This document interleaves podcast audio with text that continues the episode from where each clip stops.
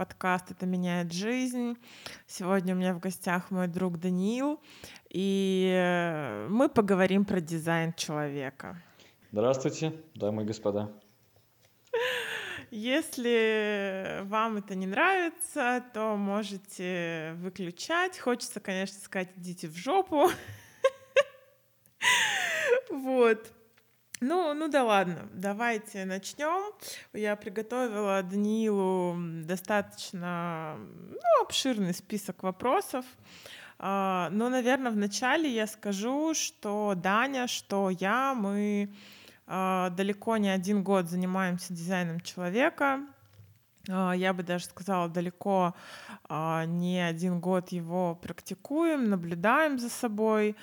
И, собственно говоря, с Даней мы познакомились на этой почве. Все верно. Ну, практически. Практически. У нас был общий круг интересов. Э, Даня, еще наш общий друг. И вот сначала я познакомилась с нашим другом, а потом наш друг э, познакомил нас с Даниилом. А, итак, э, что первое я хочу сказать и всех предупредить. Наверное, с этого нужно было начинать. Наверное, да. А, я хочу сказать, что дизайн человека — это говнище. А, но тут нужно посмотреть с правильной точки зрения. Все, что вы видите в интернете, все, что вы читаете в интернете, все специалисты а, в интернете, которых вы находите по дизайну человека, аналитики, хуэлитики — вот любой сайт вы откроете, любой Инстаграм, любое приложение, ребята, это полная хуйня. А, и э, с этим нельзя сверяться, это нельзя читать, это нельзя впитывать. Вообще ни в коем случае вы забредете в полную жопу и будете, я бы сказала, даже жить э, еще хуже, чем раньше. А, но тут важный момент — что есть очень мало людей, которые действительно, а, в принципе, понимают, а, что такое вот это вот снизошедшее на нас знание по дизайну человека. Дальше мы его, скорее всего, будем сокращенно называть ДЧ. Про то, как оно пришло, я тоже сегодня, ну, в наш чудесный мир спустилась к нам с небес. Я тоже об этом сегодня с Даней хочу поговорить. И я могу сказать, что в России, но у меня есть ощущение, что и в мире в том числе, а, если вам и хочется прикоснуться и что-то вообще понять про дизайн человека, вам надо обращаться к Роману Кудрявцеву. А, Даня вот снова начал заниматься ДЧ, можете обратиться к Дане. А, тоже почему снова начал, а, именно подчеркиваю слово снова. Я тоже сегодня об этом хочу с ним поговорить. А так, ну как это сказать? Ну поймите, что классический дизайн, я даже не знаю, как это объяснить.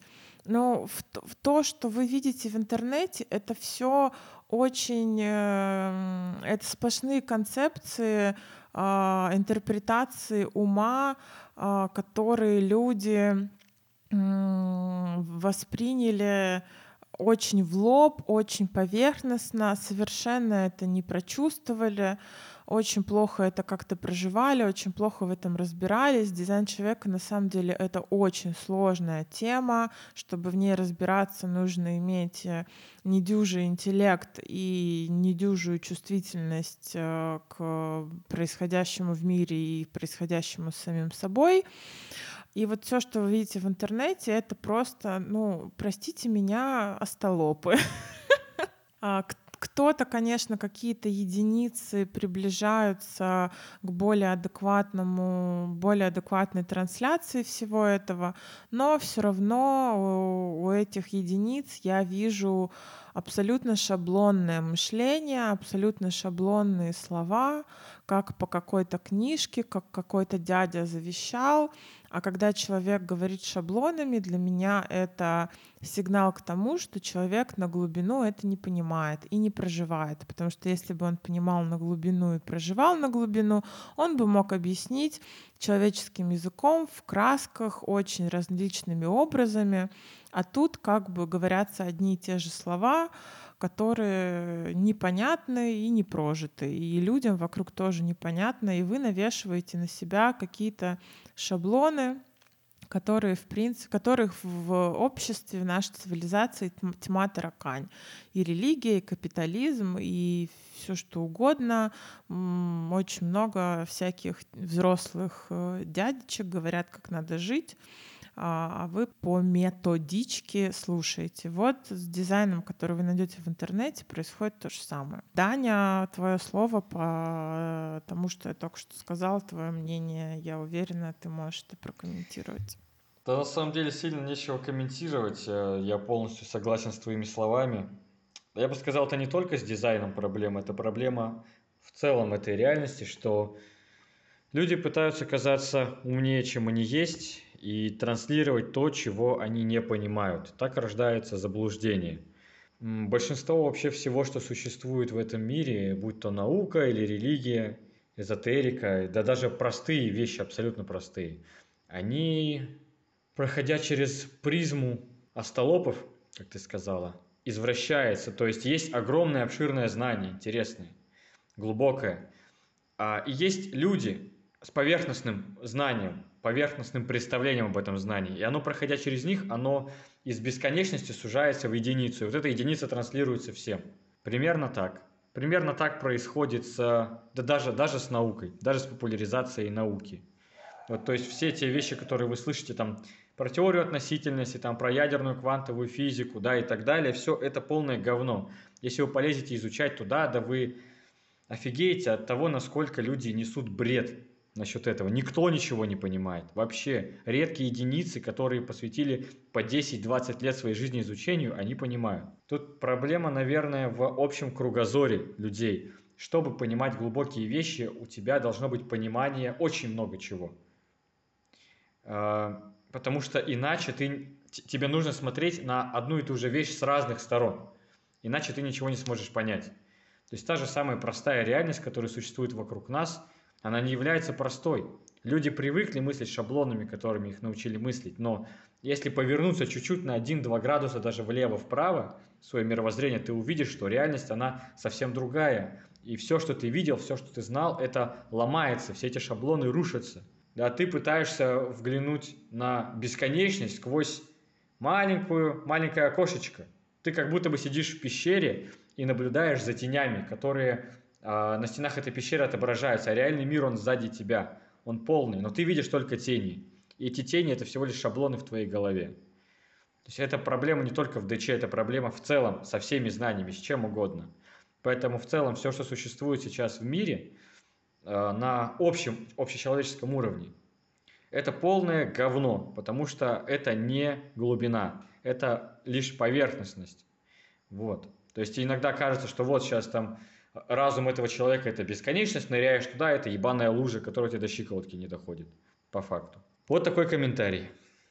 Еще я бы добавила, что даже, ну, есть как бы люди, не буду называть фамилии, я представители ДЧ, которые занимаются очень много времени, как Даня говорит, 10-20 лет этим, но при этом как бы, ну, тоже я вижу шаблоны в их языке, какую-то ограниченность, и они вот воспринимают э, дизайн человека как э, какую-то истину в последней инстанции, и не расширяют его. Как-то Рома Кудрявцев сказал, что э, Ра умер. Ра — это тот, кто принес э, знания ДЧ в мир. Его, конечно, звали другим именем человеческим, но потом он стал Рау Руху. Назвал себя так. И вот и он умер, этот человек уже, и Рома Кудрявцев сказал, и, по-моему, не раз говорил, что Ра умер, все и как бы исследовать реальность и использовать для этого инструмент дизайна человека, это уже как бы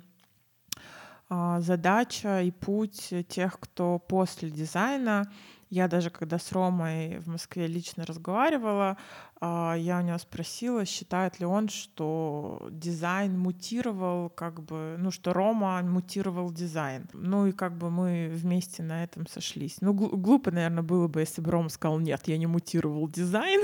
Но Короче, сейчас те, кто занимаются дизайном всерьез и понимают, как устроена реальность и законы, и много чего понимают, вот о том, о чем говорил Даня, а, они как бы продолжают и развивают это знание, эту информацию, а не стопорятся в только, можно сказать, уже устаревшей некой парадигме Э, ну, в каких-то моментах устаревшей, не развивающейся, статичной, ригидной, ригидном дизайне, который был когда-то. И вот я вижу людей, которые занимаются дизайном тоже 10-20 э, лет, но они все еще в этой ригидной парадигме, которую им дал Ра, и не развиваются дальше. Но как бы без развития ничего нет, э, стагнация — это смерть, и, собственно говоря, даже те, кто долго этим занимаются, могут по факту не развивать а, это направление и не шарить.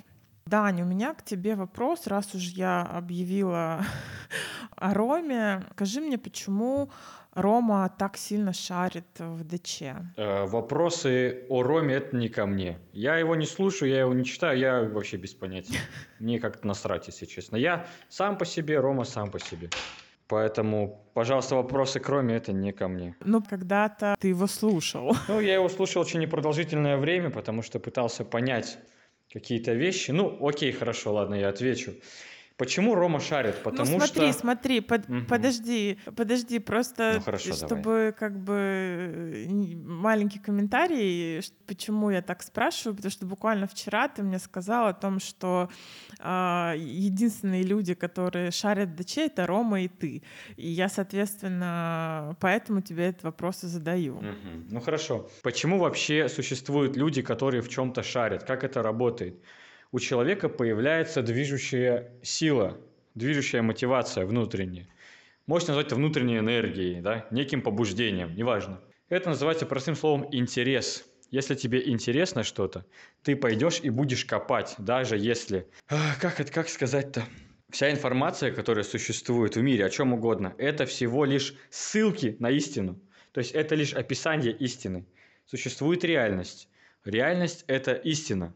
То есть есть жизнь, а есть описание жизни. Когда ты читаешь описание, описание – это ригидная система. И описать один и тот же объект, одну и ту же сущность, а, можно миллиардом разных способов. Зависит от языка, от тех концепций, которые существуют в языке и так далее. То есть Ра описал дизайн по-своему. Есть другие люди, которые описывают его по-своему. Вот есть реальность, есть механика реальности, есть законы реальности определенные. И если ты их видишь, если ты в них проникаешь, ты их осознаешь, то есть как Менделеев, которому его таблица пришла во сне. Смысл в том, что знания, они не придумываются никогда, они понимаются. Ты видишь реальность, ты видишь то, что есть в реальности, а затем посредством развитости своего разума, посредством своего собственного понимания этого, пытаешься это описать. Так и появляется знание. Вот люди, которые ни хрена не шарят, которые поверхностные, они не пытаются понять, не пытаются проникнуть в сущность. Они берут концепцию и просто эту концепцию передают дальше. И все. То есть они делают описание описания. Вот, а ребята, которые шарят, им интересно, они читают это описание, они пытаются разобраться, фокусируются на этом, расшаривают и потом видят истину под этим. То есть это как море, ты видишь море, а потом ты погружаешься под него в воду, и ты видишь там рыб, кораллы и так далее. Примерно так. То есть для того, чтобы что-то понять, ты должен увидеть истину, ты должен лицезреть эту истину, и только потом ты сможешь ее описать. Иначе это не работает. Ну, поэтому Рома и шарит, потому что он видит истину, потому что у него есть огромнейший интерес к этому, и он не, не стопорится на шаблонах, тех, которые существуют уже, он пытается понять, ну, может, он уже, он уже понял, скорее, истинную сущность этих вещей, и он их просто по-своему уже описывает. Так и рождается знание. Знание – это истина, которую ты можешь вербализировать. Ну, это я лично на своем примере говорю то, как это у меня происходит. Вот. Ну, так, в принципе, и у всех людей происходит, потому что из башки ты создать ничего не можешь. Разум не может понять истину, он может собрать новый дом из старых кубиков. Создать что-то новое – это значит увидеть реальность. Угу. Угу. Ну, я не знаю, спекуляция это или нет, но, по-моему, у Ромы даже по его строению, по дизайну есть э, как раз вот этот момент, что он очень сильно погружается в реальность и может все на себе прочувствовать. Ну, это я так. Окей, Даня, что такое ДЧ? Что такое ДЧ? ДЧ — это один из способов описать реальность.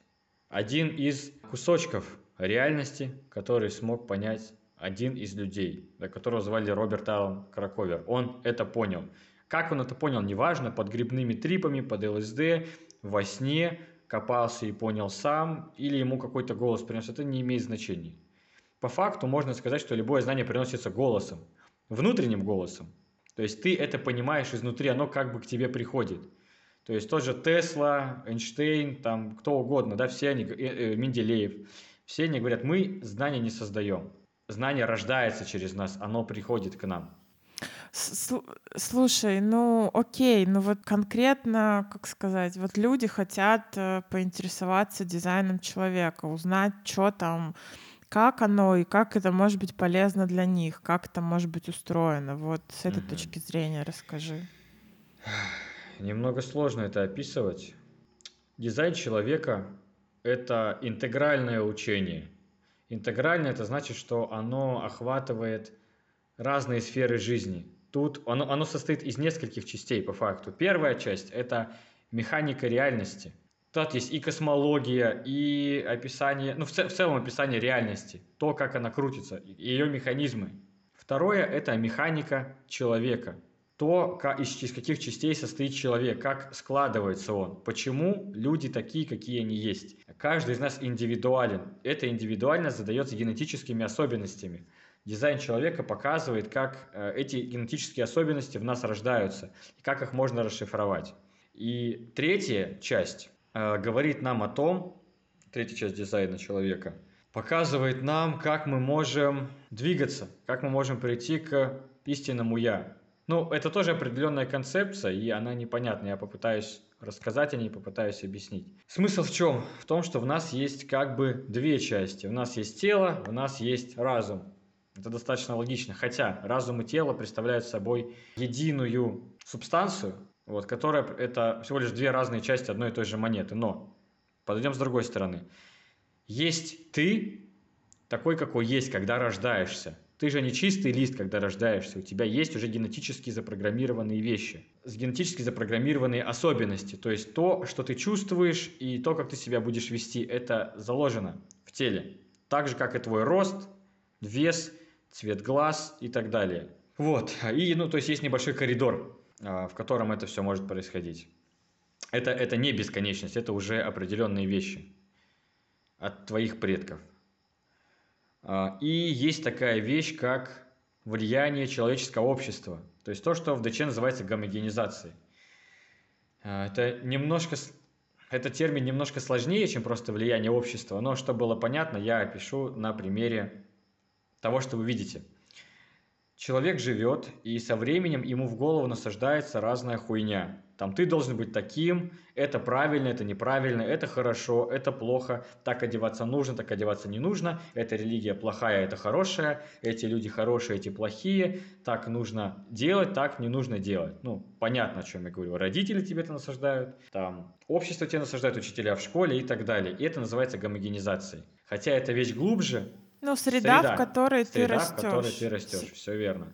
Она насаждает тебе определенное мировосприятие это мировосприятие, оно не является бесконечным. Это очень узкий коридор. Ты вправо-влево повернуться не можешь. Ты как бы должен следовать внутри этого коридора. Если вправо-влево, расстрел.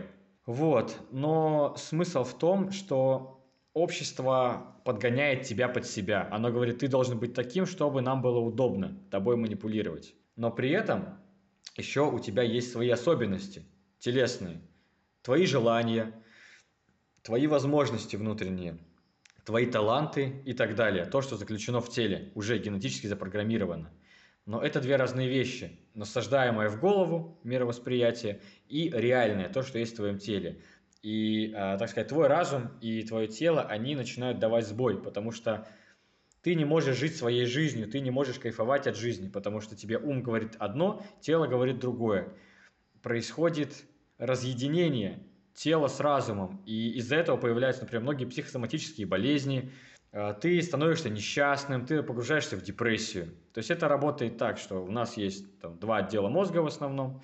Это Кора головного мозга и подкорка. Вот подкорка – это все запрограммирование, запрограммированное. Это внутренняя обезьянка, которая дает тебе энергию или не дает. В зависимости от того, э, делаешь ты то, что в тебя заложено природой, или не делаешь.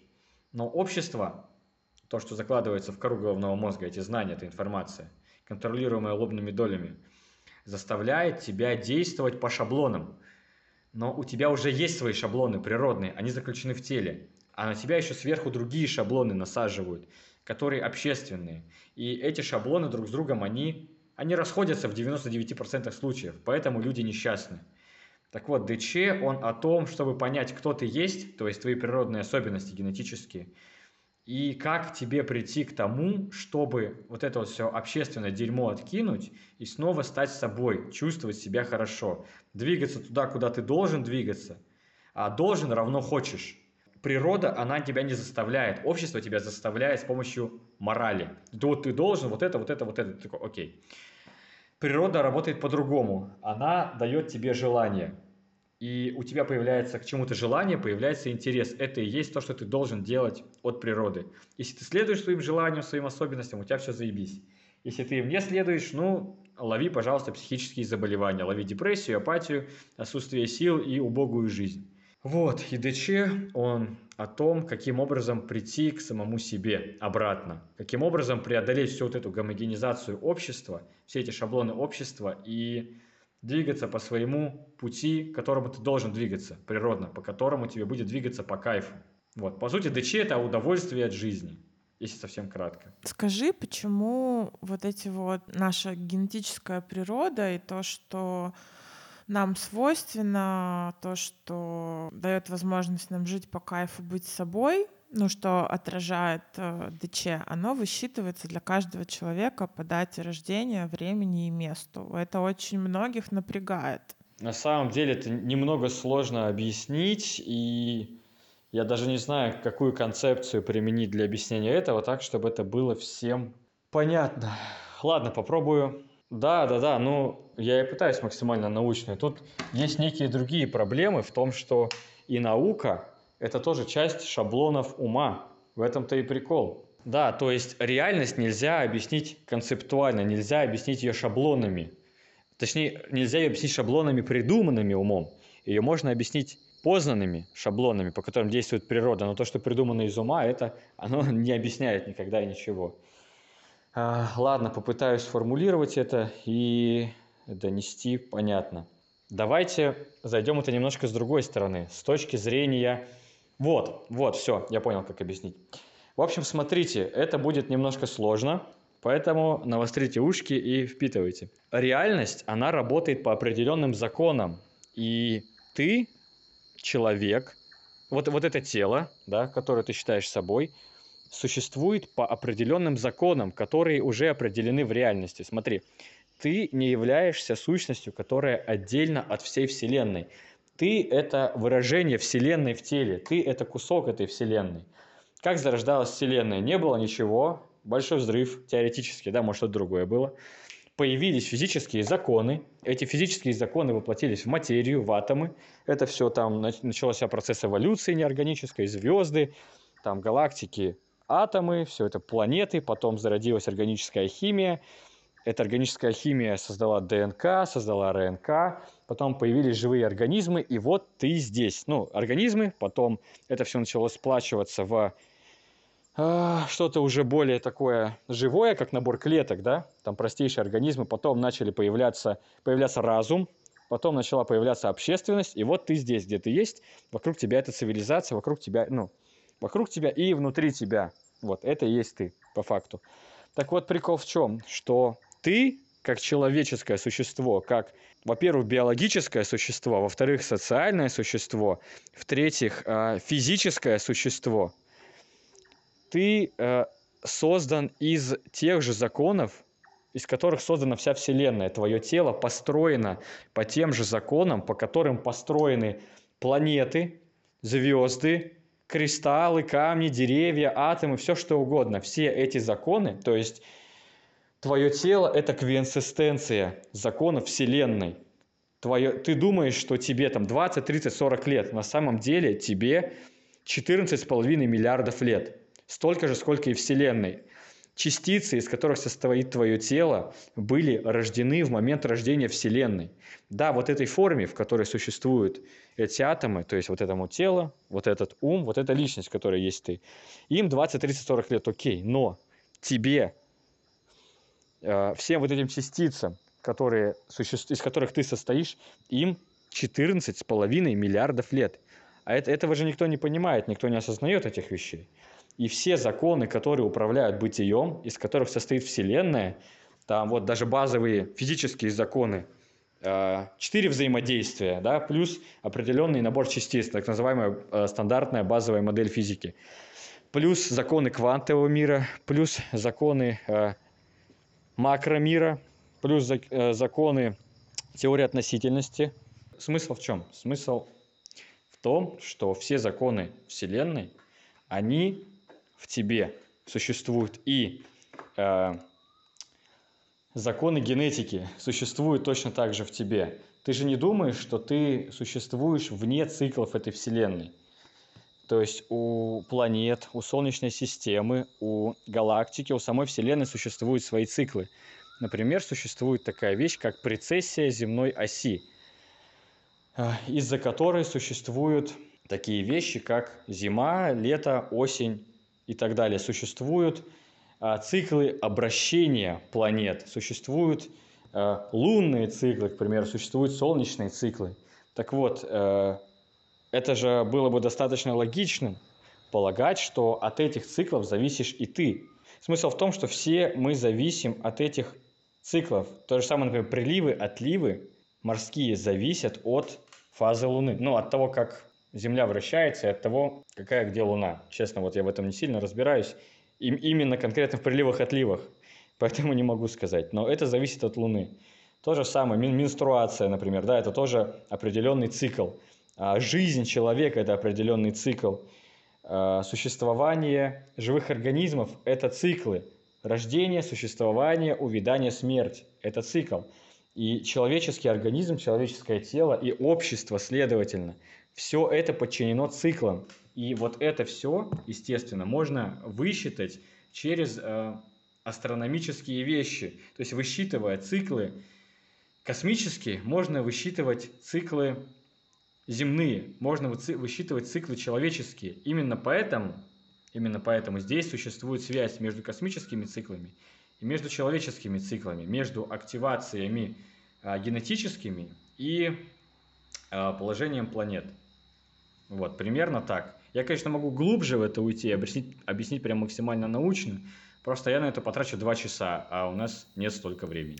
Ну окей, если, если будет в описании к э, выпуску я оставлю свой контакт в Телеграме, если кто-то напишет о том, что ему интересно, чтобы мы сделали отдельный выпуск и объяснили, то мы на два часа, если Даня согласится, да, это можно, сделаем. Можно. Соответственно, если вы, если вы не напишете, то мы этого не сделаем.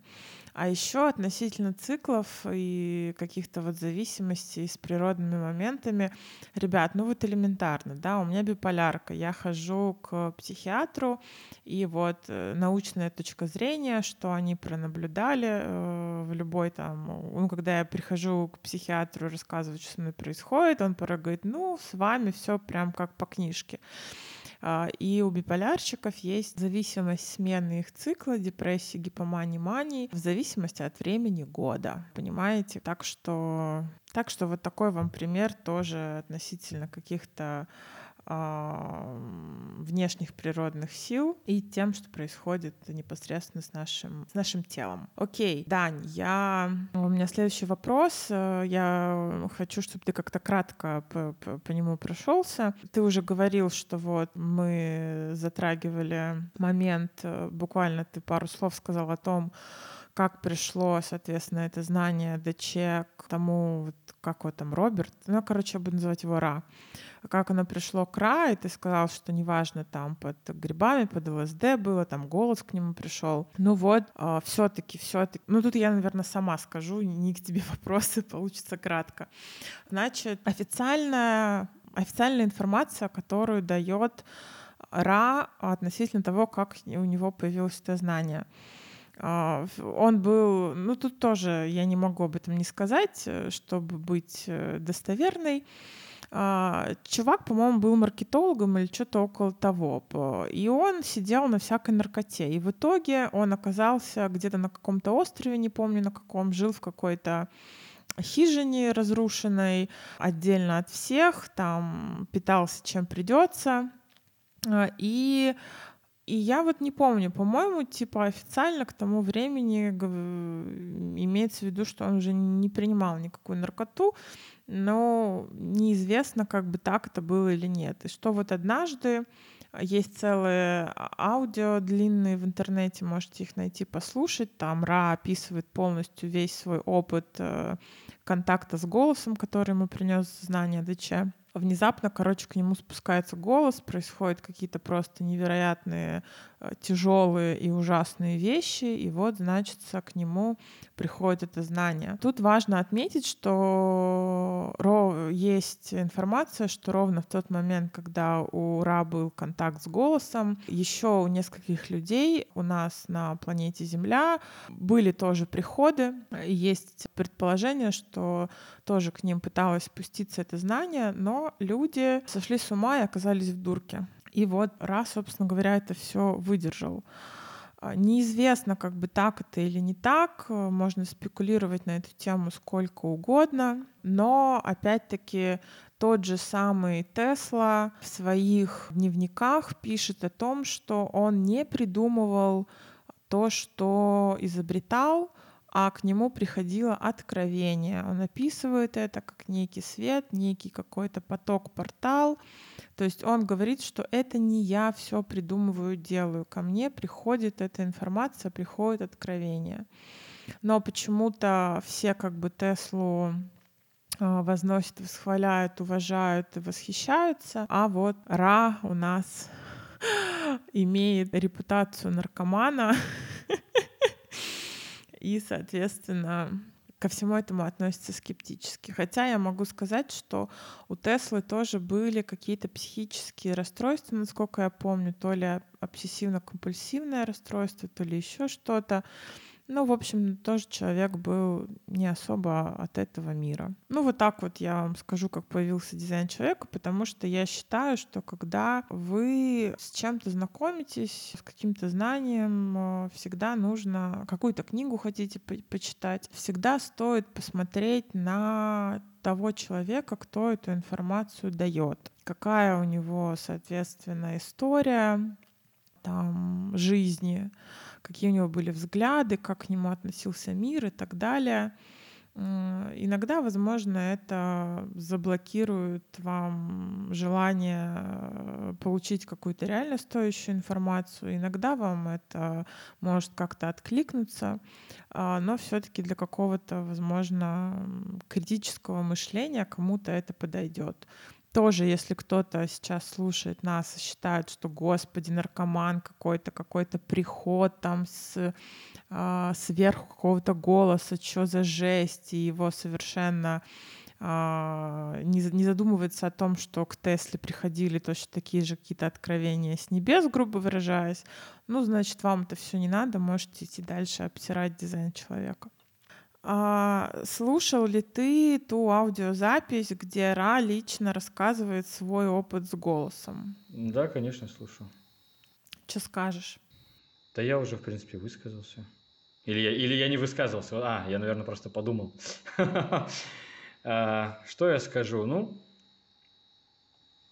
Да не знаю. Да, это, это не имеет значения. Не имеет значения, кто такой человек, как к нему пришли эти знания. Главное смотреть на истинность этих знаний, работают они или не работают. Вот и все. Остальное не имеет значения. Кто, где, как это, это не важно.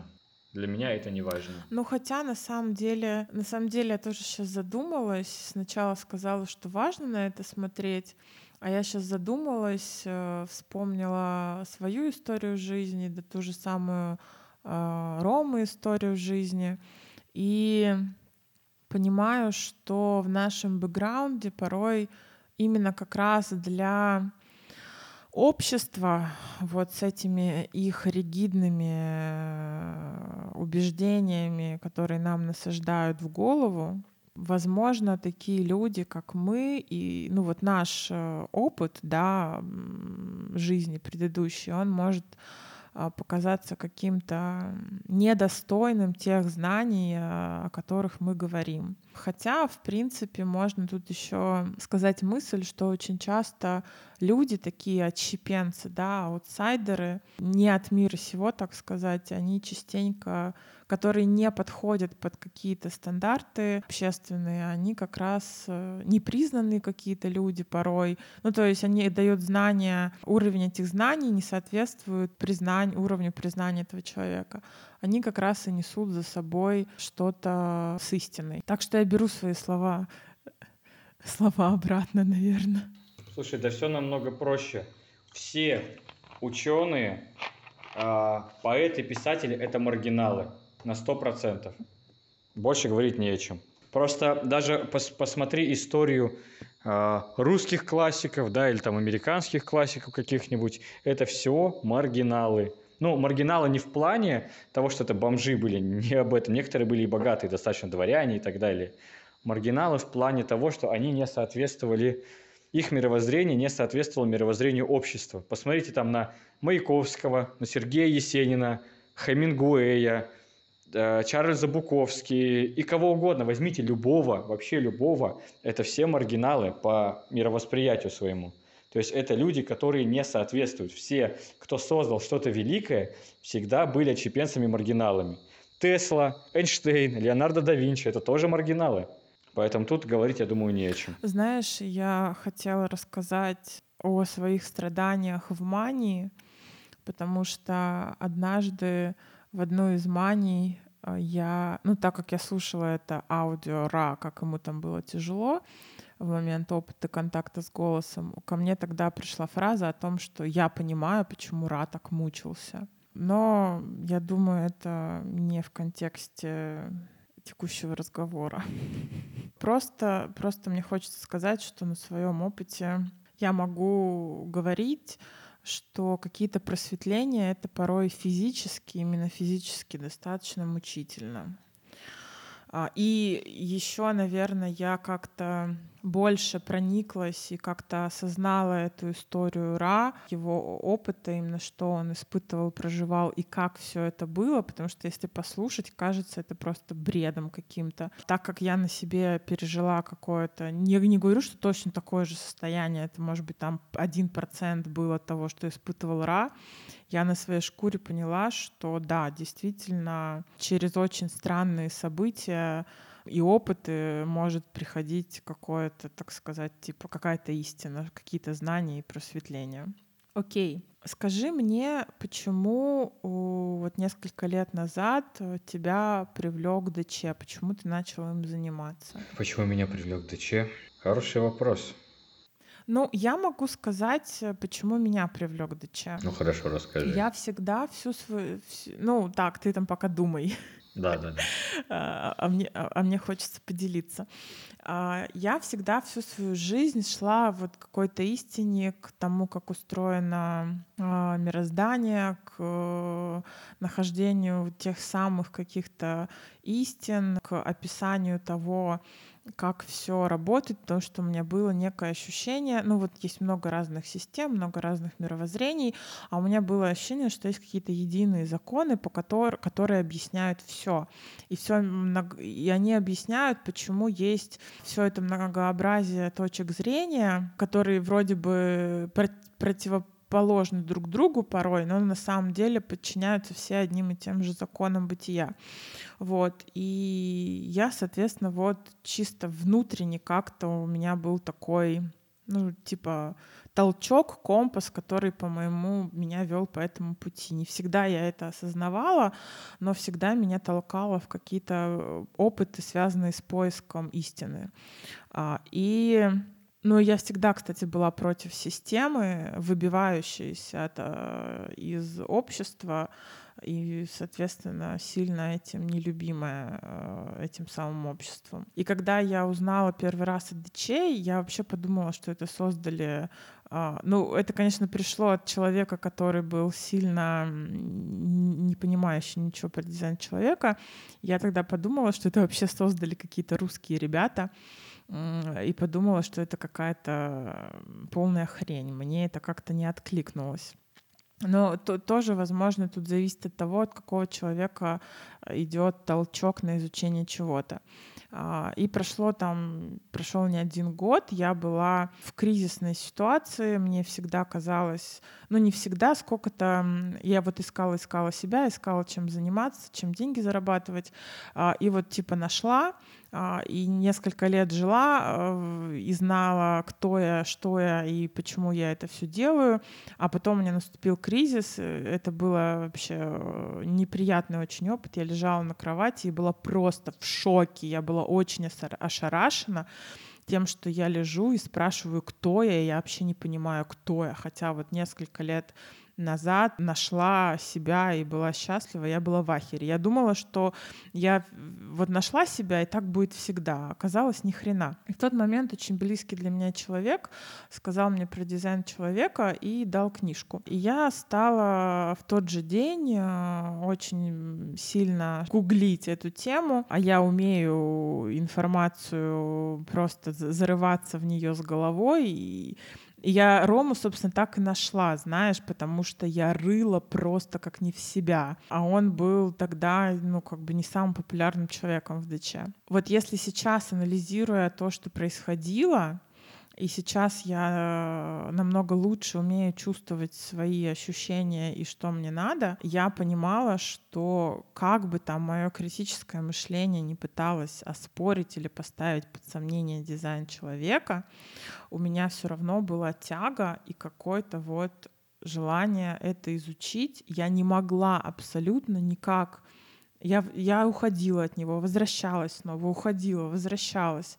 Но вот это вот внутреннее ощущение, что вот там есть какой-то смысл, вот есть что-то, что стоит моего внимания. А, и в итоге вот это мое внутреннее ощущение, куда мне надо идти, не логически совершенно я как-то себе это объясняла. Меня не логически тянуло к ДЧ.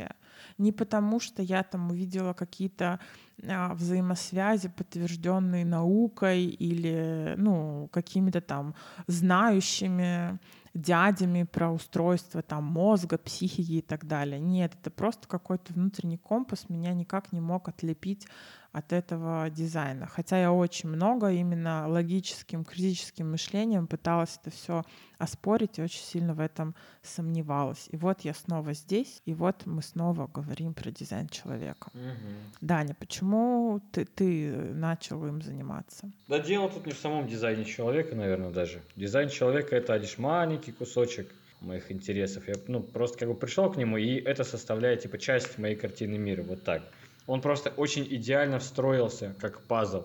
Я просто узрел, что это тоже истина. И типа взял ее себе как инструмент. Ну вот и все. Ну я, я могу я могу рассказать историю свою поглубже, так же как и ты, если интересно. Ну как ты? Ну, хорошо, хорошо. Хорошо, начнем с самого начала. Да, вот конечно. это то, что я всегда рассказываю. Есть один очень интересный факт, что до 4 лет или даже до 5 а дети не различают сон и реальность. Это научно известная вещь. И э, почему? Потому что сон и реальность, они очень похожи. Они у детей настолько же яркие, и то, и другое. И если вы послушаете, о чем говорят маленькие дети, вот как раз-таки в возрасте где-то 5 лет, э, вы будете поражены тем, что они описывают какие-то нереальные вещи, которых типа не могло быть и их не было. Это все потому, что они сон и реальность воспринимают как как одно и то же. Для них это одно и то же. Так вот, всю свою жизнь, и особенно в детстве, я видел сны. Очень яркие, очень э, странные даже. Я видел мириады галактик, видел космос, э, все там галактики, другие планеты, другие миры, видел там себя в разных воплощениях, в разных телах, а, с разными способностями, там, магическими там и так далее, вот этим всем. А потом я просыпался, и в этом теле я не могу, не, не мог ничего. И у меня возник, возникал всегда это очень большой диссонанс. Типа, почему? Почему я не могу? И вот до определенного возраста я не мог понять. А потом э, появилась возможность, читать, писать научился, естественно. И начал искать информацию. Мне начали попадаться разные книги, разные вещи научные, псевдонаучные, эзотерические, религиозные, целая-целая куча всего. И вот все, что было в поле зрения, в поле доступности, даже в поле недоступности, пока не было интернета, я скупал все книги, да, таких мог дотянуться. Когда был интернет, я начал шариться везде, там на самых глубоких форумах и так далее. Все-все-все, вот все, что есть. Я бы сказал, что все это во мне есть, все знания мировые практически, кроме каких-то, может, самых закрытых. Вот, со многими людьми общался, которые состоят в разных магических орденах, там, эзотерических, религиозных, закрытых даже, которых типа нигде нет. Просто знакомился и так далее. Вот, и все это изучал. И сущностью был мой интерес к тому, как мне обратно вернуться домой. Типа здесь я, ну типа я не чувствую себя человеком. Я не считаю себя человеком, я никогда не считал себя человеком. Это просто временная форма моего существования, в которой нет никаких сил, нет никакого могущества. Я здесь в клетке, и моя задача вернуться домой, вернуться к своей истинной форме, обратно, то, что я видел во снах. Всегда это было так. И я собираю истину по кусочкам, по пазликам. И ДЧ – это просто один из кусочков истины, один из кусочков мироустройства. Это как пазлик – есть огромная картина мироздания, бесконечная, и у нее есть множество разных законов. И ДЧ – это лишь небольшой кусочек, небольшой инструмент этого. И он через определенные техники, технологии позволяет тебе, по крайней мере, а, вернуться к ощущению себя. То есть а, уйти от социального программирования и хотя бы вернуться в ощущение своего тела и понимание того, чего ты хочешь, и действование. Вот. Но не только в этом смысл – не, не только это меня интересовало, а в основном это познание законов мироздания. Вот, и ДЧ, он как бы еще коррелировал с такими вещами, как, а, как наука, да, потому что это понимание циклов Вселенной, во-первых, это очень большая тема. И второе, это очень загадочная вещь, которая меня всегда интересовала, это китайская система Идзин. И вот Ра, он очень хорошо ее раскрыл, он показал, что есть что и как это работает. Потому что до наших дней сам Идзин нормально не сохранился, никто его объяснить не может, никто не понимает. А раз мог его объяснить. Вот и эти 64 фундаментальных ступеньки реальности, 64 истины, которые позволяют тебе чуть больше, чуть шире взглянуть на реальность. Вот. Плюс еще, ну ладно, про дальнейшее я не буду говорить, об этом мы поговорили в предыдущем подкасте, да, там про грибные трипы и так далее, это я уже говорил. Вот, такова моя история. Относительно нашего подкаста, который мы записали про мою биполярку и грибные трипы, и вообще далеко не факт, что он выйдет, Дань, потому что я э, спросила в подкастерском чате, ну как бы вообще, э, не огребу ли я за это, мне сказали, что по закону не огребу, но по судебной практике могу огрести. Это ты в Таиланде, это тебе насрать, а я в России, так что тут надо подумать. Господи, мы в этом записанном подкасте 3 миллиона раз говорим, что мы против наркотиков, и, ребята, пожалуйста, ни в коем случае не надо, но все равно это может э, быть, быть опасным. Вот. Спасибо за историю, потому что именно вот эти вот личные истории, они очень э, откликаются людям, помогают. Я это знаю. Потом у тебя был момент, когда ты ушел из ДЧ, перестал им заниматься и разгромил его, и даже объяснял мне, про гексограммы, ну, ладно, это там люди пока некоторые не понимают, когда слушают, о чем это, ну да ладно, о том, что все это не работает. А почему ты вернулся? А, почему ты решил уйти и разгромить его, и почему ты вернулся? Тоже достаточно хороший вопрос. А, не знаю, так сложилось, наверное. Ну, вспоминай, вспоминай. Ну, ладно, хорошо. В общем, есть несколько видов истины. Несколько истин. И реальность — это такая штука, которая противоречит сама себе. Не существует единой картины мира, не существует единых законов. А, есть истина относительная, есть истина постоянная. Истина постоянная – это то, на чем вот там буквально пару-тройку истин существует, на которых держится вся реальность. И они есть. Это истина абсолютная. Все остальное истина относительная. То есть само существование Вселенной – это относительная истина. И ДЧ – это механика Вселенной часть механики Вселенной, это тоже относительно истина. А я тогда уходил в истину абсолютную, глубже, глубже, глубже. Вот, и тогда, ну я понял, типа, если Вселенная хуйня, значит ДЧ тоже хуйня. Вот, но э, смысл в том, что знание ДЧ помогает людям жить. То есть мне начали писать-то старые клиенты, старые ребята, которые у меня брали там 5-6 лет назад, такие, блин, классно, давай сделай нам еще, там, нашим близким родственникам сделай, там, классно, все совпадает. Я думаю, ну, почему бы и нет? Если людям это помогает, если им приносит это пользу, значит, это имеет место быть. Поэтому я вернулся. То есть ДЧ не хуйня, но это относительно истина. Ну, я бы сказала, что, наверное, я бы сказала, что есть э, разные уровни как бы жизни в зависимости от того, какие цели у человека. И большинству людей не нужно идти в абсолютную истину для того, чтобы жить эту жизнь. Им не надо... Конечно. Никому не нужно, чтобы жить эту жизнь, знать абсолютную истину. Если ты знаешь абсолютную истину, ты не сможешь жить эту жизнь. Лучше не знать. Ну ладно, можно еще сказать, идти куда-то глубже, дальше, больше, скажем так. Да, большинству людей что надо там? Деньги зарабатывать, э, а, партнера найти, там э, как-то самоутвердиться, вкусно кушать, хорошо спать, что руководит планетой, деньги, секс и власть. Вот. И, э, собственно говоря, большинству людей не нужно глубоко копать, уходить на какой-то более глубокий уровень осознания и восприятия. И ДЧ вот для таких людей хорошо подходит.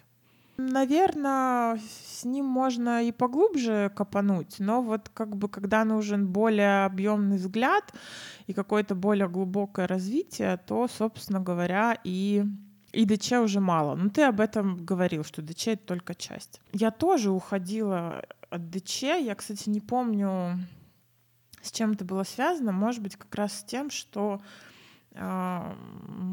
возможно, я не помню, но это совпало с тем моментом, когда я у тебя училась.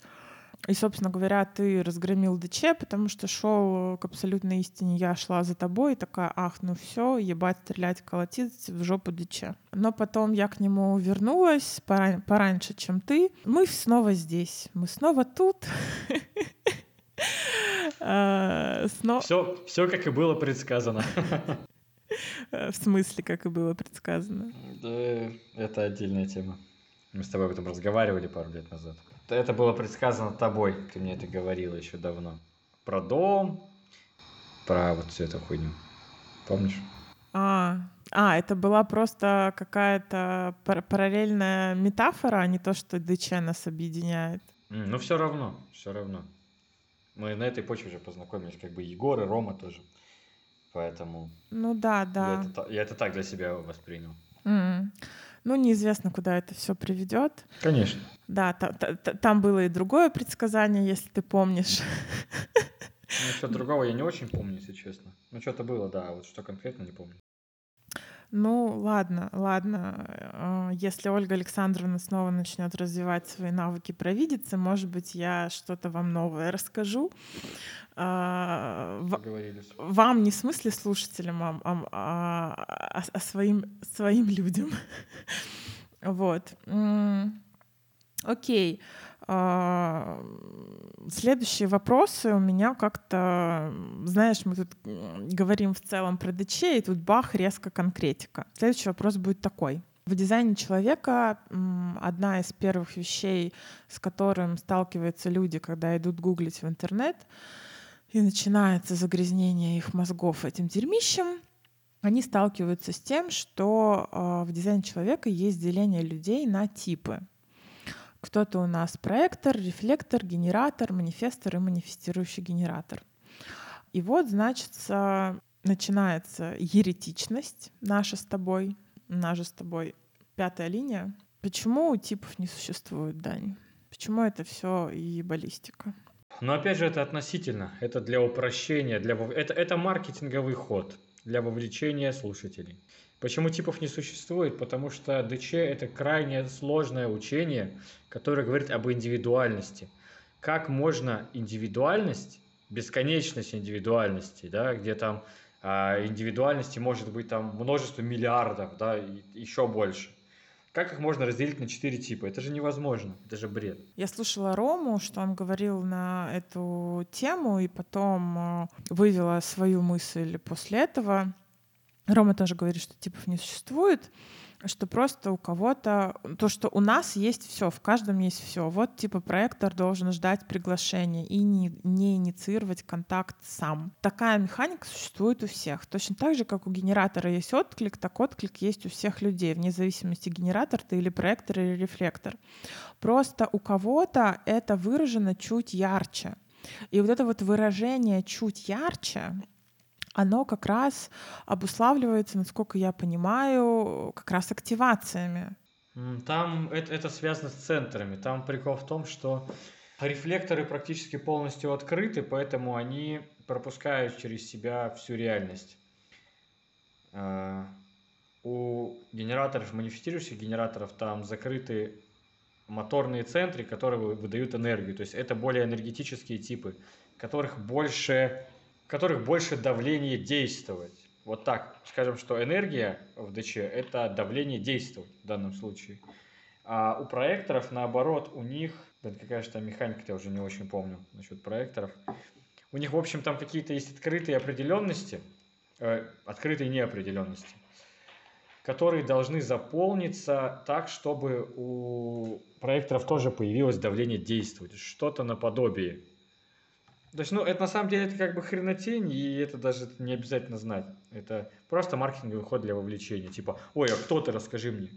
Ты там, э, я не знаю, кто то там, Лев, Дело, там, Овен, это вот из этой серии. Кстати, кстати, после того, как э, Кра пришел, пришло это знание, есть информация, что в этом знании не было никаких центров, никаких каналов, никаких э, типов, э, ничего подобного не было. Были вот активации, грубо выражаясь, э, ну, активации точно были. И Ра все это придумал для того, чтобы это расшарить, глобализировать, чтобы людям было понятнее, и не забываем о том, что он на этом бизнес построил, потому что он обучал аналитиков дизайна, это стоило бешеных бабок, давал за это сертификаты, очень пушилось то, что нужно ходить только к людям, у которых есть сертификаты к официальным аналитикам. Соответственно, аналитики делали так называемые прочтения, то есть смотрели на ваш дизайн, который называется э, в ДЧ бодиграфом. А, и это тоже стоило бабок, э, и там есть какое-то базовое прочтение, есть расширенное, и все это бабки, бабки, бабки. Рассказывал мне один тоже чувак из тусовки ДЧ, ну, Егор его знает, не знаю, где он сейчас. Короче, о том, что приближенный какой-то чувак Кра говорил, что Ра на самом деле в жизни был очень злым и вообще мудаком страшным. И вот бабки, бабки, бабки. Тоже возвращаемся к теме маргинальности людей, которые привносят и делают какие-то открытия. А, вот. И на это все нужно делать скидку. Но и на самом деле, что-то мне сейчас ко мне пришла мысль по поводу того, что вот сейчас, э, ну, уже другое время, да, очень сильно мир и цивилизация меняется, в том числе это связано с э, дизайн, дизайн человека, на это тоже есть свое объяснение. И вот эта вот история, да, что есть какие-то ну, правила, да, вот у, у Ра были какие-то правила, которые он там сам придумал, а не которые там ему голос спустил с небес. И вот что нужно жестко действовать этим правилам, вот ты генератор, блядь, и хоть усрись. А сейчас то, что мы наблюдаем, да, то, что там ты говоришь, то, что Рома говорит, и то, что я на себе экспериментирую, тоже отмечаю, потому что я проектор, но, извините, подвиньтесь, не раз в жизни я э, чувствовала отклик, а это как бы чисто генераторская история, а, как будто бы. И вот это тоже э, сломление границ, да, и каких-то того, что раньше было абсолютным правилом, теперь как бы идите в жопу. Ну, короче, хорошо. Объясняю. А, насчет центров и насчет, короче, для того, чтобы понимать, что такое центры, что такое каналы, как это работает, нужно понимать космологию ДЧ. А, не то, чтобы это не существовало, это существует, здесь немножечко другой прикол. Кстати, знаешь, космология ДЧ меня просто нереально в свое время интересовала, но информации пиздец мало. Так что ты меня не спросила, я бы тебе рассказал. Ну, мы с тобой, вот когда давненько, да, там познакомились, э, ты мне рассказывал, но как бы это все было не... Может быть, мы сейчас о разных вещах, вещах говорим. Ну, помнишь про этого, про ребенка, который... Э, да, да, да, угу, да. Угу. Ну вот, это часть космологии ДЧ. Короче, с... окей, как это работает? Существуют общие, существуют общие законы Вселенной, определенные, и на их основе складывается материя, но эта материя может сложиться абсолютно разными образами. Материя может сложиться в камень, материя может сложиться в слиток золота, материя может сложиться в молекулу ДНК, материя может сложиться в человека, материя может сложиться в социум человеческий. Понятно, о чем я говорю, да? Хотя законы одни и те же физические. Вот. И смысл в том, что ДЧ и вот этот вот круг, Идзин, это определенные законы, существующие во Вселенной. Механика. Механика того, как строится материя. Вот что это такое. Это же не дизайн человека, это дизайн реальности по факту. Вот. И смысл в том, что эти законы, они группируются друг с другом, а, соединяются, и таким образом получается то, что мы называем дизайн человека – то есть все вот эти каналы, которые есть, они такие только у человека. У животных эти каналы работают по-другому, там вообще другие соединения. У рейвов эти каналы будут вообще другие. То есть есть гексограммы, есть то, как они работают, и они могут соединяться друг с другом в разных последовательностях, через разные контуры. Это будет все иметь разные значения, и у разных существ механика соединения этих каналов, она будет разная. И эти каналы будут разные, и эти центры будут разные. То есть, к примеру, раньше у людей до какого-то там 1891 года было 7 центров, вроде как. А после этого произошла мутация, там, насколько я помню, то ли Нептун вошел в какие-то там 49-е ворота, если я не ошибаюсь, скорее всего ошибаюсь в точности. И у людей появилось еще два центра. То есть начали складываться э, по-другому каналы новые каналы появились, новые центры появились. Вот и все. То есть это то же самое, как у людей появился речевой аппарат, да, а у других животных речевого аппарата нет. Это же новый орган, то есть происходит эволюция. Сам вот этот круг Идзин – это сборник законов. Но эти законы, они являются просто информацией. Но эта информация, когда э, движется во времени, э, происходит такая вещь, как эволюция. То есть изменение и развитие, эти законы комбинируются друг с другом, и появляются разные формы материи, вроде людей, рейвов, собак, камней, золота, планет и так далее. Вот, вот как это работает. Вот тебе космология ДЧ. Чуть-чуть. Наше любимое ДЧшное слово «мутация». Мутация. Мутация – это это как синтез. Типа как вот ты складываешь пазлы из кусочков, а потом получается вообще какая-то другая странная хуйня. То есть, да, ну, с, а, сами пазлики, их части, если, а, короче, сумма частей не равно их синтезу. Вот так. Понятно? Понятно? Слушай, а, а, а, ну да, конечно. Мне понятно. Я не знаю, понятно ли тем, кто нас слушает, но мне понятно. Как ты смотришь на то, чтобы записать отдельный выпуск про вот э, все, что ты знаешь по, по космологии ДЧ? Можно, если это будет интересно. Я только за. Мне это интересно. И мне это, это интересно. Ну, ну и, вот и все, да, давай. Вот и, вот и запишем для себя. ну, знаешь, с кем бы я ни записывала подкаст, всегда э, у нас одно и то же мнение. Если это нам интересно, значит и другим интересно. Скажи мне, с чего надо начинать э, изучение дизайна, чтобы вот э, прийти к себе? Что первое надо делать? О, все не так просто, как казалось бы. Уж точно не нужно изучать типы, а вот эти вот профили изучать не надо, это полная ебистика. Окей, я скажу так. А, все, что нужно вам... Ну, по поводу, ага. по поводу профилей, э, конечно, хз, но я, бы, я пока не уверена, что это ебистика. Изучайте крест. Изучайте свой инкарнационный крест. Это, короче, крест а, и паттерны поведения, то есть луна и лунные узлы. Но можете начать просто с креста. Изучайте крест. Это вам будет предостаточно. Если вы не хотите углубляться куда-то прям супер-пупер, вам нужно знать, кто вы такой и как вам нужно действовать в мире. Изучите крест, изучите свои паттерны поведения. То есть это первые три планеты, больше вам ничего не понадобится. Ну, Дань, изучите, это ж люди пойдут э, в Google, где дерьмо. Давай они как бы будут и изучать э, с твоей помощью, да? Mm, хорошо.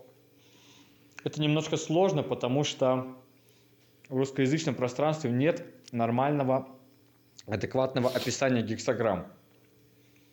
Поэтому я, честно говоря, даже не знаю, с чего начать-то людям. Слушай, слушай, ну вот Рома, кстати, недавно выложил про апгрейженное описание гексограмм.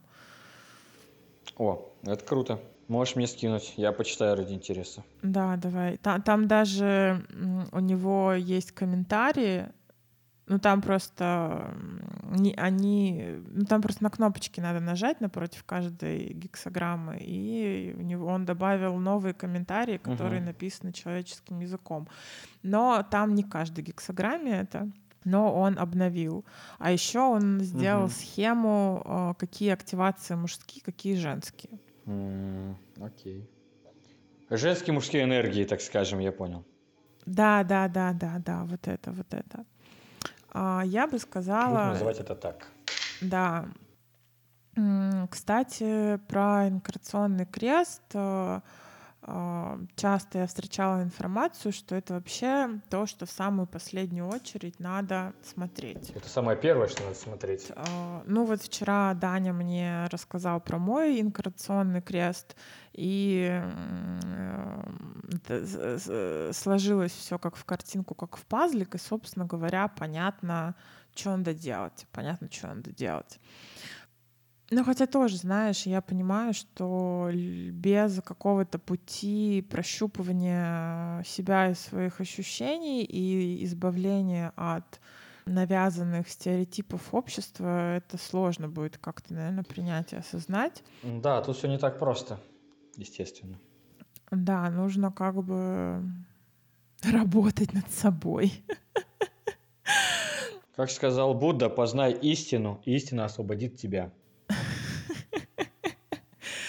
Ра, когда говорил о том, а, с чего нужно начинать дизайн, и я думаю, что отчасти я с этим согласна, так это питание и отдельный сон. В дизайне есть нюансы питания для каждого человека, и есть такое понятие, как спать нужно одному без других людей, без животных, без растений вокруг. И я бы добавила, что все-таки хорошо, хорошо бы ну, узнать свои активации, начинать в этом как-то разбираться. Ну вот Даня сказал, с чего начинать. Потому что когда начинаешь слышать про свои активации, часто у людей а возникает такое типа облегчение. Фух, господи, а я там этому противился, а я себя пытался перекроить, ну, потому что общество говорит, что это говно. А это вот как бы это я, слава богу, там, да, или открываются какие-то там ну, новые грани себя и дает какой-то толчок к пониманию себя. Я могу рассказать про свой опыт по поводу питания и сна. Почему я считаю, что это важно? Потому что идет очищение как разума, так и тела вот от этих навязанных общественных стереотипов, которых вы понахватались с детства. Потому что то, что мы едим, а, это влияет на то, что мы чувствуем и испытываем, на то, что мы думаем. Все как бы в нашем теле взаимосвязано, и психика не а, существует отдельно от мозга. А мозг — это как бы, ну, извините, часть тела. И вот это вот опыт с питанием, я же как бы не верила в то, что мне дает ДЧ слепо. Я это все на себе проверяла. Ну, что, собственно говоря, сам ДЧ говорит. Не верьте, идите и проверьте. Ну, у меня как бы биполярка, и у меня существуют такие эпизоды биполярки, как мании. Вот и в манию, перед манией, в саму манию, и после мании я становлюсь очень чувствительной а, ко всему, в том числе и к еде. И у меня включается в питании, в моих пищевых, в моем пищевом поведении происходит автоматическое изменение. То есть ну, наверное, как-то, может, Даня меня поправит, но в манию я ближе к себе и к своей сути. И там просто невозможно есть то, что вот э, пресловуто можно назвать грязной пищей. Просто невозможно. Это, я выплевывала буквально, делала два два раза прожевывала во рту и выплевывала, потому что меня воротило невероятно. И наблюдая за тем, как это все происходит, я видела, что то есть если в манию я ближе всего к себе, да, питаюсь тем, что вот мне по, по моей генетической архитектуре э, и подходит, чтобы очистился мой разум, и я стала чувствовать себя вот как во мне заложено, и как бы вот весь свой путь и все остальное, то, проводя над этим э, наблюдение, я видела прямую закономерность с питанием, которое объяснено по вот моей архитектуре в дизайне человека. То есть это не то, что я такая, ага, я узнала про свое питание, мне нужно питаться так. То есть это тоже не из ума, это не логически, это не сила воли. У меня сначала это включалось в мании, а потом я видела, что, о господи, в ДЧ об этом написано. Происходит метаморфоза с телом, а, появляется больше энергии, а, появляется чистота ума, чистота сознания. Конечно, не на сто процентов, но это все очень... Ну как, в манию, конечно, на сто процентов. Но это моя особенность биполярная по самоощущению очень все круто, и реально начинаешь чувствовать, куда тебе идти, с кем общаться, вплоть до того, в какой момент э, промолчать, в какой момент сказать, и начинаешь видеть какие-то совершенно невероятные взаимосвязи жизни, и как все чудесным образом лично по то, что тебе нужно, складывается. Ну и как бы сложно очистить свой разум от стереотипов, когда на него э, чисто химически, на наше мышление влияет то, что мы едим, то, что не, не соответствует э, тому, что нам нужно. Но разум очищается, и есть возможность перепрошить мышление, изменить взгляд и увидеть, наконец, почему во мне работает что-то так или иначе намного быстрее, легче и проще, если меняется питание. Я хочу сказать, что это все очень интуитивно, это очень все близко к интуитивному питанию. И когда меня спрашивали, как я так... И я всегда худею, когда начинаю так есть, э, и чувствую себя офигенно. И я сказала уже много энергии. Меня, естественно, все девочки спрашивают, как я так похудела. Но раньше я стремалась рассказывать, что я увлекаюсь дизайном человека, тем более я развивалась как психолог и считала, что люди не пойдут ко мне как к психологу, если я об этом не буду говорить. Сейчас я стала ближе к себе и положила на все это прекрасный болт, и сейчас об этом разговариваю. Вот, я всегда девчонкам отвечала, интуитивное питание, а, интуитивное питание, ну потому что реально по своим ощущениям. Сейчас заговорюсь, уйду далеко, но все равно скажу, вот тоже эта фишка с интуитивным питанием, ведь то, как об этом узнают люди и как они пытаются это применять, это же какие-то эксперты и специалисты, которые им об этом рассказали. Это же опять действие по каким-то шаблонам, какая-то дядя, какой-то тетя мне сказал, и я вот фигачу. Это все из э, какого-то ну, из каких-то шаблонов и не пропускается через вот эту мембрану собственных ощущений. Но по своему опыту могу сказать, что настоящее интуитивное питание, когда прислушивание идет только к телу, только к, ощущениям, и мозг, э, ну не мозг, а ум со своими вот этими наполненными какими-то ебаными стереотипами идет нахрен. И прислушиваться к себе достаточно сложно. Я вот уже не один год бью, бьюсь в попытках создать практики, которые помогут людям научиться слышать себя, вот, переложить этот опыт и научить кого-то, ну, блядь, сложно. Ну, все держим кулачки, чтобы это случилось, потому что всем придет радость, счастье, освобождение. И второе, что я хочу сказать, это сон. Важно спать одному. Два года сплю одна, и когда редкие какие-то моменты, очень, это просто по пальцам пересчитать, я спала с кем-то, это ад, вплоть до того, что я вообще не могла заснуть плохое самочувствие, и как будто бы на меня что-то налипло, я в чем-то вязком, вообще себя не чувствую того, что я хочу, в общем, говнище полное. Поэтому я тоже ратую за то, чтобы все-таки узнать о своем питании, и начать не то, что узнать о своем питании в ДЧ и такой все. Например, у меня питание, а, одна из характеристик питания это питание под а, звуки и не тихие звуки. Неважно, что это, там кино, музыка, подкла, подкаст, вообще не важно. И вот я это узнала, и вот типа просто такая на силе воли, на, на логически типа такая, все, фигачим, врубаем музыку, типа хочу, я не хочу, все равно врубаю. Вот это говнище собачье. Просто узнала об этом и начала за собой наблюдать. А что? А хочу ли я сейчас послушать что-то? Не хочу. А комфортно мне в тишине? Некомфортно. А, ну, не хочу под музыку. Ну, не будет никакой музыки. Буду здесь в тишине. Я стала наблюдать и вспоминать о том, что Uh, мне всегда есть в тишине дико некомфортно, вообще безумно некомфортно. А, но эта история не про то, что я залипаю в сериал, это именно ощущения телесные. Все, у меня закончились вопросы, Дани. Что-то нам я, еще... Я на самом деле не, не знаю, что добавить к питанию, ко сну. Ну, в принципе, да. В принципе, я согласен, даже добавить нечего. У тебя какое питание по ДЧ? Да, я уже не помню, честно говоря. Я сейчас на другом сфокусировался. Честно, не надо, надо, и вот как раз я сейчас и хотел закончим писать, я и хочу посмотреть как раз, вспомнить, потому что это было давно. Неправда. Я помню, что у меня монопитание это точно, вот реально всю жизнь мне было максимально комфортно есть какой-то один продукт за раз. Даже просто чистый рис съесть, это вообще всегда было охуенно.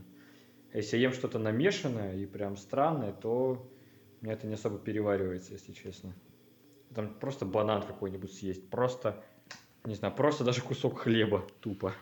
Ну, хотя это не чистый продукт, но все равно как-то, можно сказать, что это монопродукт определенного рода.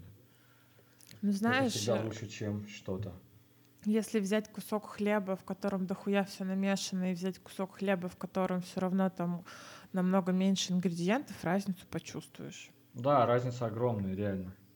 Либо а. химозная а... херня, либо натуральная более-менее. Да, разница большая. Вот. Разница большая. Да. А, ну чё, есть у тебя какие-то еще мысли, что-то сказануть в этом выпуске? Слушай, да, честно, не знаю даже, что еще-то сказать. На самом деле можно много чего сказать, но можно и ничего не сказать. Уже много чего сказали, и для запуска интереса людей к ДЧ, мне кажется, достаточно, хотя бы чуть-чуть. А остальное это более глубокие темы, какие-то более подробные, поэтому даже не знаю. Вроде все сказал, по какие мысли были. Слушай, ну вот я смотрю, там, конечно, еще будет монтаж, но полтора часа мы разговариваем, у меня прям ощущение, что очень много информации дали и прям очень насыщенно. Мне нравится, что получилось. Посмотрим, что будет после монтажа. Ну, как минимум, я про космологию хочу поговорить, еще отдельный выпуск сделать. Вот. И, ребята, какие-то, если у вас есть вопросы по дизайну человека, то опять-таки в... вы хотите что-то, чтобы мы рассказали, в каком-то, в каких-то следующих выпусках, то, пожалуйста, в описании к выпуску будет мой контакт в Телеграме. Пишите, и, собственно говоря, мы сделаем. Я тут еще хочу сказать, не думайте, что вот если напишет много людей, то мы сделаем, а напишет один человек, мы не сделаем. Даже если один человек напишет, ему будет что-то интересно, мы запишем. А, ну что, спасибо всем, кто был с нами. Даня, твое последнее слово. Кушайте много, кушайте вкусно. Честно, не знаю, что сказать. Спасибо, да, всем, кто был с нами. Приходите еще, слушайте нас. Еще есть, конечно, много что сказать, но об этом в другой раз. Да, об этом в другой раз. А, я последнее, что скажу, еще раз повторюсь, ребята, пожалуйста, не гуглите ДЧ, пожалуйста, не надо этого делать, пожалуйста, будьте очень аккуратны с какими-то специалистами и аналитиками в инстаграмах и на просторах интернета. Ну, как-то так. Все. Если, если хотите изучать ДЧ, можете спросить у нас, мы вам подкинем материалы хотя бы для самостоятельного изучения. А, хотя бы так. Да, хотя бы так, ребят, хотя бы так. А, ну, собственно говоря, все. Всех э, прижала и возлюбила. Пока-пока. Угу, всем пока.